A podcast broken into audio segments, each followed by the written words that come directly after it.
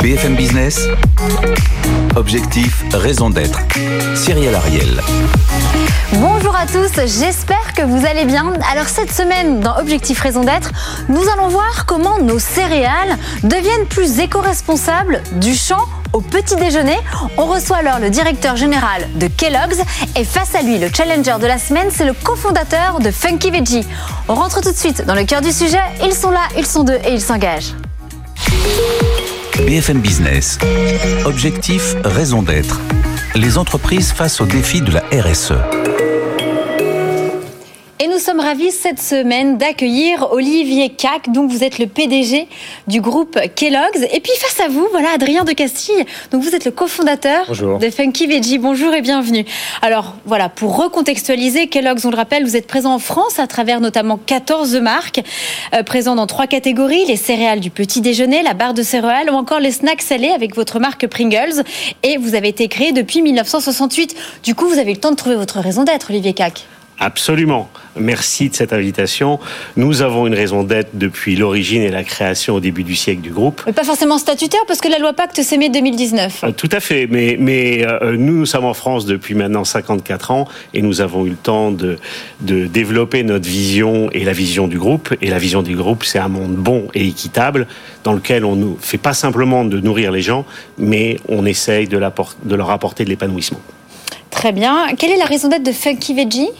Alors la raison d'être de Funky Veggie, elle va plus loin que nos produits. Vous êtes beaucoup plus récent. Voilà, on est une jeune société. Hein. On a pour ambition d'accompagner les consommateurs euh, vers euh, une, une, alimentation qui est plus responsable, meilleure pour soi, meilleure pour la planète, et à travers la gourmandise. Et c'est vraiment important pour nous parce qu'on est convaincu que la gourmandise peut changer le monde et que c'est pas en culpabilisant les consommateurs qu'on les fera évoluer. C'est vraiment en leur apportant des, des alternatives saines et gourmandes. Voilà. Alors Funky Veggie, vous êtes, faut le dire, en cours de certification Bicorp. On le rappelle, c'est cette certification ce label, on va dire, international. En France, on a la loi Pacte, on a la société à mission, et de manière plus globale, donc on a cette certification Bicorp. Pourquoi faire les deux?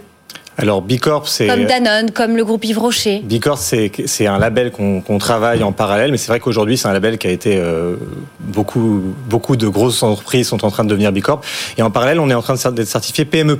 Euh, c'est c'est un label de certification franco-français euh, de sociétés qui travaillent la grande distribution. Ça ne s'arrête plus en fait. La loi PAC, la PME+, ça ne s'arrête plus. Ouais, il, y a, ça, il y a trop de ça. labels, non il y, a, il y, a, trop de labels, mais je crois qu'on va en reparler après si j'ai bien compris. Ouais. Alors du coup, vous Kellogg's, euh, est-ce que ce, voilà cette certification, cette labellisation euh, vous séduit ou pas du tout?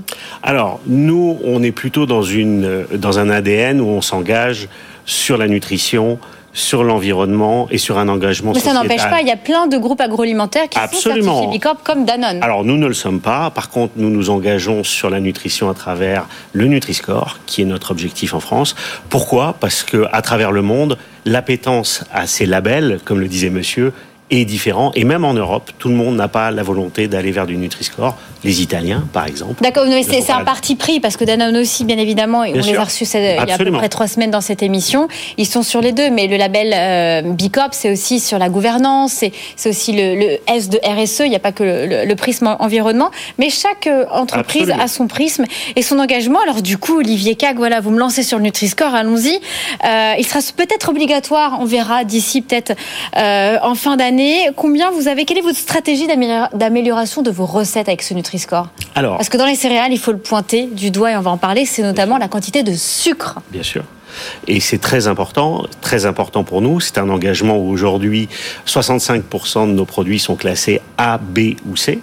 Euh, on s'est focusé dans un premier temps sur les produits enfants qui ont tous un label B euh, dès cette année. Là, on va s'attaquer aux recettes adultes, notamment avec la marque Special K, sur laquelle nous serons sur un label B et sur un label A sur une partie des innovations l'an prochain. Donc, étape par étape, on développe euh, ce Nutri-Score avec déjà des engagements de longue date. Ça se traduit par moins 20% de sucre sur les, de sel, pardon, sur les produits existants. C'est plus 20% de fibres, 10% de fibres, pardonnez-moi, et plus 8%, moins, moins 8% de sucre sur ces produits engagés. Attention, Olivier, nous avons une diététicienne qui sera Ah, à la fin d'émission au plateau. Vous avez une question, vous, Adrien de Castille, peut-être sur les limites, peut-être de l'outil du C'est Nutri-Score? ça, bah, vous, vous venez de le pointer du doigt.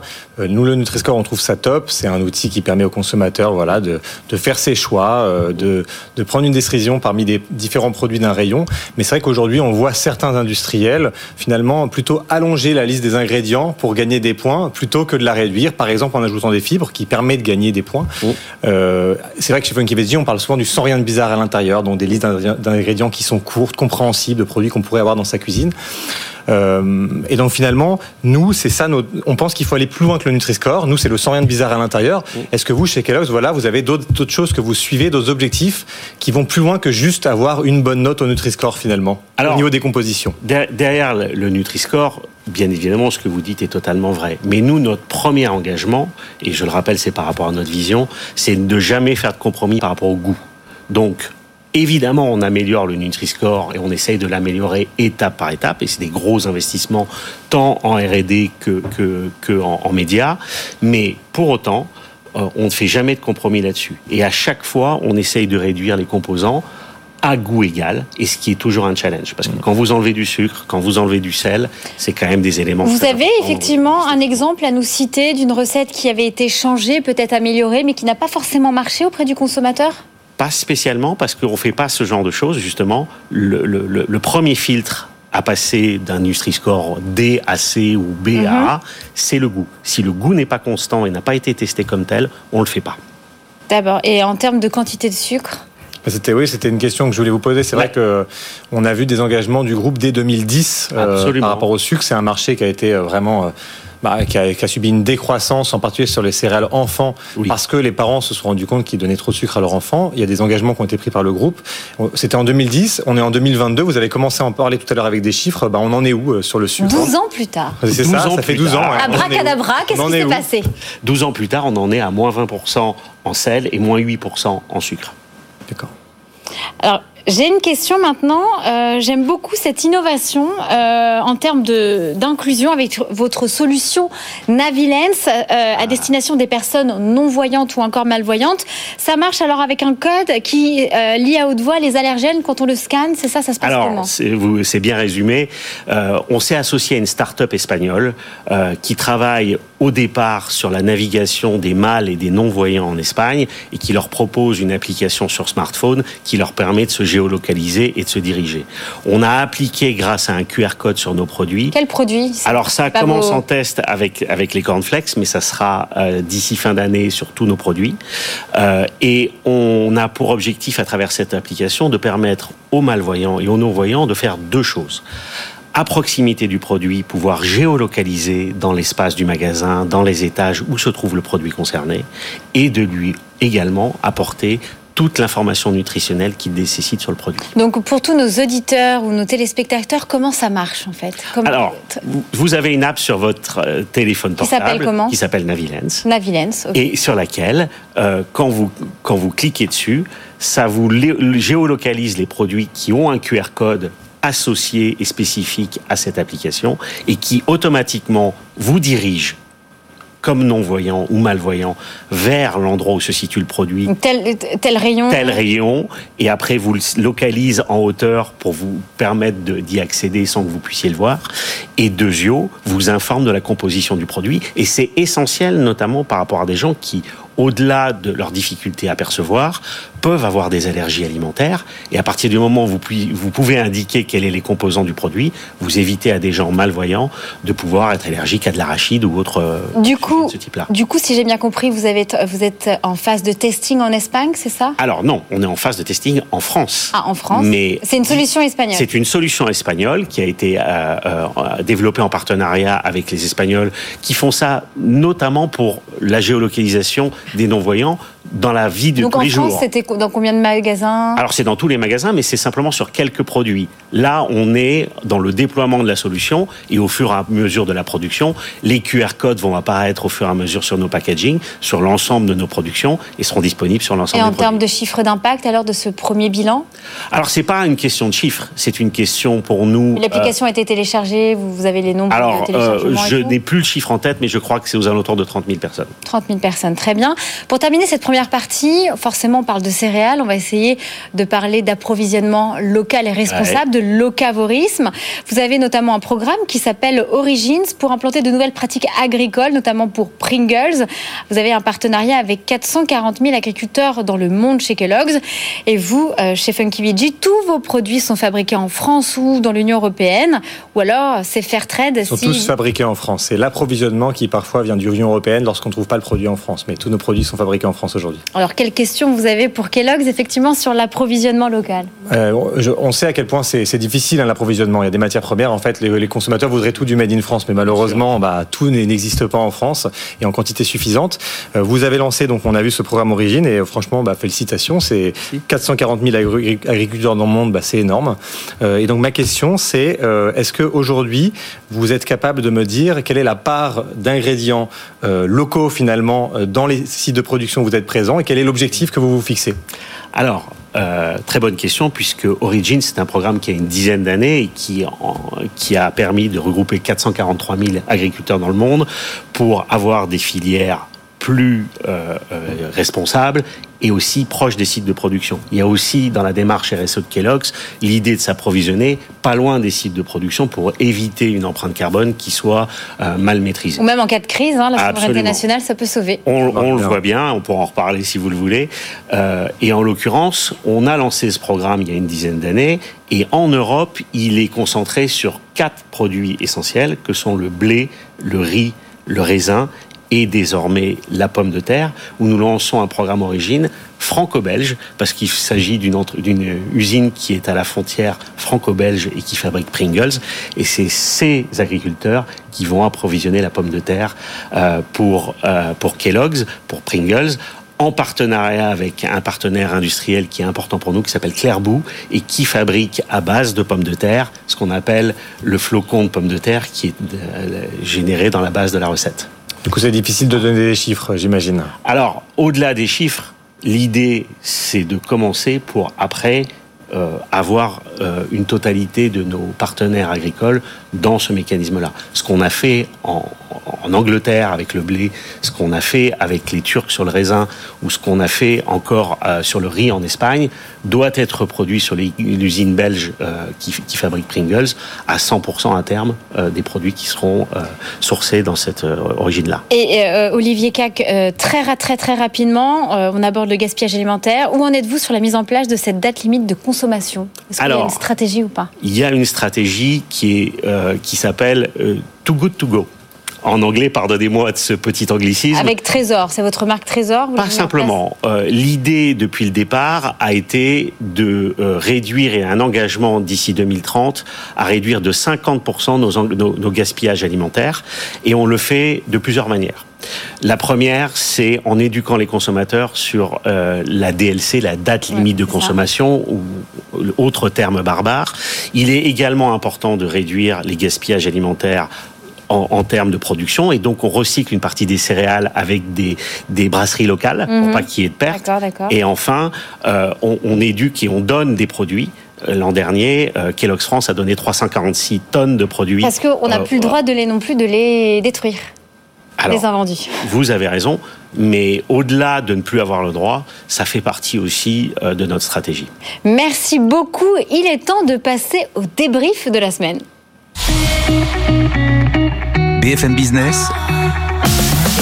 Objectif, raison d'être. Le débrief. Et nous sommes ravis cette semaine d'accueillir Marie Anderès. Vous êtes ingénieure agroalimentaire, également diététicienne. Merci beaucoup d'être avec nous. Ça fait deux fois, trois fois d'ailleurs, vous êtes avec nous. Alors tout d'abord, voilà, qu'est-ce que vous avez pensé des engagements euh, du groupe Kellogg's? Alors, Kellogg, c'est une entreprise qui a pris des vrais engagements pour évoluer et pour une entreprise qui est ancienne, qui a une vraie durée de vie, c'est intéressant et c'est important, d'accord? Donc, euh, j'avais regardé votre credo qui sont euh, des céréales de qualité, des recettes simples et un partenariat avec les agriculteurs. Trois points. Je vais donc poser des questions sur deux points. Le premier, c'est euh, les recettes. D'accord? Mm La recette simple. Donc, pour les enfants, si on regarde au jour d'aujourd'hui dans les rayons, on a des céréales enfants qui ont deux fois plus de sucre que les céréales adultes. Ça, c'est certain. On a Frosties, par exemple, qui a carrément deux fois plus de sucre que Special K. Donc, quand on regarde la recette, effectivement, elles ont été améliorées, mais on est sur euh, farine, farine blanche, plus sucre ou sirop de glucose. Donc, ça n'a pas trop changé. Alors que, en fait, l'entreprise a des vrais produits innovants. Si je regarde Country Store, c'est une vraie, une vraie recette euh, avec euh, des céréales complètes, avec des graines, avec des fruits secs. Donc la question, c'est comment faire pour que notre tigre Frusties devienne un vrai label pour les enfants et amène vraiment les enfants à découvrir de nouveaux goûts. Parce que le goût est important, mais c'est travailler le goût avec d'aujourd'hui. Mais ce qui est important, c'est le goût de demain. C'est-à-dire transiter vers un autre goût, un goût de demain. Alors vous avez raison, ça passe essentiellement... On rigole pas avec Marie. Ça, ça absolument. Ça passe essentiellement par l'éducation. Euh, au fur et à mesure du temps, euh, et je peux vous le dire à travers nos activités sociétales. Euh, on a une activité qui s'appelle euh, le Breakfast Education, qui a pour but d'éduquer les enfants, notamment ceux qui n'ont pas forcément, pour des raisons financières, l'occasion de, de, de, prendre un petit déjeuner le matin, de pouvoir élaborer des petits déjeuners de plus en plus équilibrés. Mais ça se passe où dans des ça, ça se passe dans des communautés, notamment avec les épiceries Andes. Euh, avec lesquels on a un partenariat pour euh, donner accès à de l'alimentation à des gens qui ont quelques difficultés euh, de ce point de vue. Donc on est d'accord que c'est bien pour sensibiliser, mais pour revenir à la question de Marie, ça va pas forcément se traduire dans un, un paquet de Frosties C'est la question. Alors, la recette. Le, le, Frosties, le Frosties change-t-il? La réponse est progressivement à condition que son goût ne change pas, parce que derrière une recette, il y a aussi une marque, un label, une identification.